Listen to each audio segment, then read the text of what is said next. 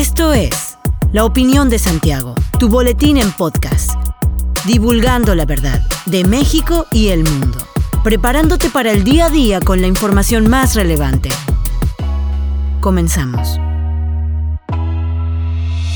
Buen día, bienvenido a La Opinión de Santiago, una dosis breve de información para arrancar el día con lo más relevante a nivel nacional e internacional. Este viernes el presidente Andrés Manuel López Obrador dio a conocer que envió una iniciativa de reforma eléctrica a la mesa directiva de la Cámara de Diputados. Se trata de una reforma constitucional del sector eléctrico para fortalecer a la Comisión Federal de Electricidad y que además implicaría que el Estado será el único actor autorizado para extraer el litio del subsuelo del país. Con esta iniciativa se pretende que se tenga control de los precios energéticos para que no se afecte la economía popular. El presidente informó que esta iniciativa de reforma constitucional energética dará a la CFE el 54% de participación del mercado y el 46% a la iniciativa privada. Por su parte, el secretario de Gobernación, Adán Augusto López, dijo que la reforma que se envió a la Cámara de Diputados contempla la desaparición de la Comisión Nacional de Hidrocarburos y la Comisión Reguladora de Energía. El titular de la SEGOV aseguró que las concesiones otorgadas a particulares para la explotación de oro, plata y cobre permanecerán, aunque ninguno de esos permisos podrá ser usado para el caso del litio. Dijo que se respetará los compromisos ya firmados, pues ya existen ocho concesiones que están vigentes, siempre y cuando demuestren que las están ejecutando.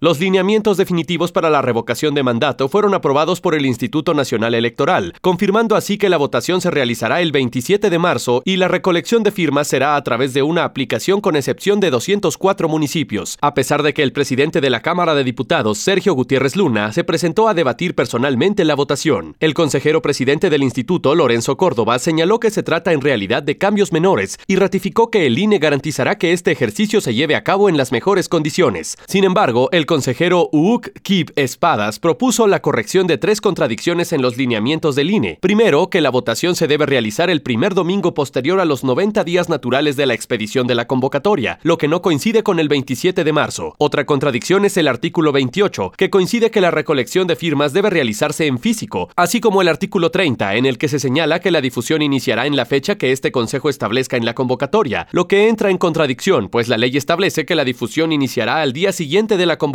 en el Diario Oficial de la Federación. El día de ayer, Venezuela superó los 5 millones de bolívares, paralelo al precio del dólar en el mercado a menos de 24 horas para que se ponga en marcha la tercera reconversión monetaria planteada en el país caribeño en lo que va del siglo. Esta reconversión elimina seis ceros a la moneda local, el bolívar, lo que simplifica las cuentas, pero no alivia la larga crisis económica del país sudamericano. Con la nueva reforma, empresas, comercios y bancos modifican sus sistemas contables que ya no aceptaban las enormes cifras producto de la hiperinflación. En el país sudamericano, la inflación interanual es de 1.743%, según cálculos del Observatorio Venezolano de Finanzas, lo que ha golpeado el ingreso de las familias. Un salario mínimo apenas equivale a 2.5 dólares al mes. La devaluación constante del bolívar soberano ha llevado a Venezuela a vivir un proceso de dolarización espontánea transnacional que hace que la mayoría de las compras se hagan en la divisa estadounidense y se reserve la venezolana para pagos pequeños como el pasaje del autobús urbano de Caracas. El nuevo nombre de la moneda venezolana es Bolívar Digital, el cual se basa, según un comunicado del Banco Central de Venezuela en la profundización y desarrollo de la economía digital en Venezuela. Una exsecretaria de un campo de concentración nazi de 96 años fue hallada tras darse a la fuga en Alemania antes del inicio de su juicio este jueves, lo que provocó la estupefacción del tribunal donde debía responder por complicidad en el asesinato de más de 10.000 personas. La portavoz del tribunal de la ciudad de Itzehoe, Frederick Milhofer, informó que la acusada fue encontrada y un médico determinará si puede ser detenida y el tribunal decidirá después si la orden de arresto es ejecutada o no. Imgard Fuchner, que en el momento de los crímenes que se le imputan tenía entre 18 y 19 años, será la primera mujer involucrada en el nazismo en ser juzgada desde hace décadas en el país. Este juicio precederá al de un centenario, un exguardia del campo de concentración nazi de Sachsenhausen, cerca de Berlín, que comenzará dentro de una semana.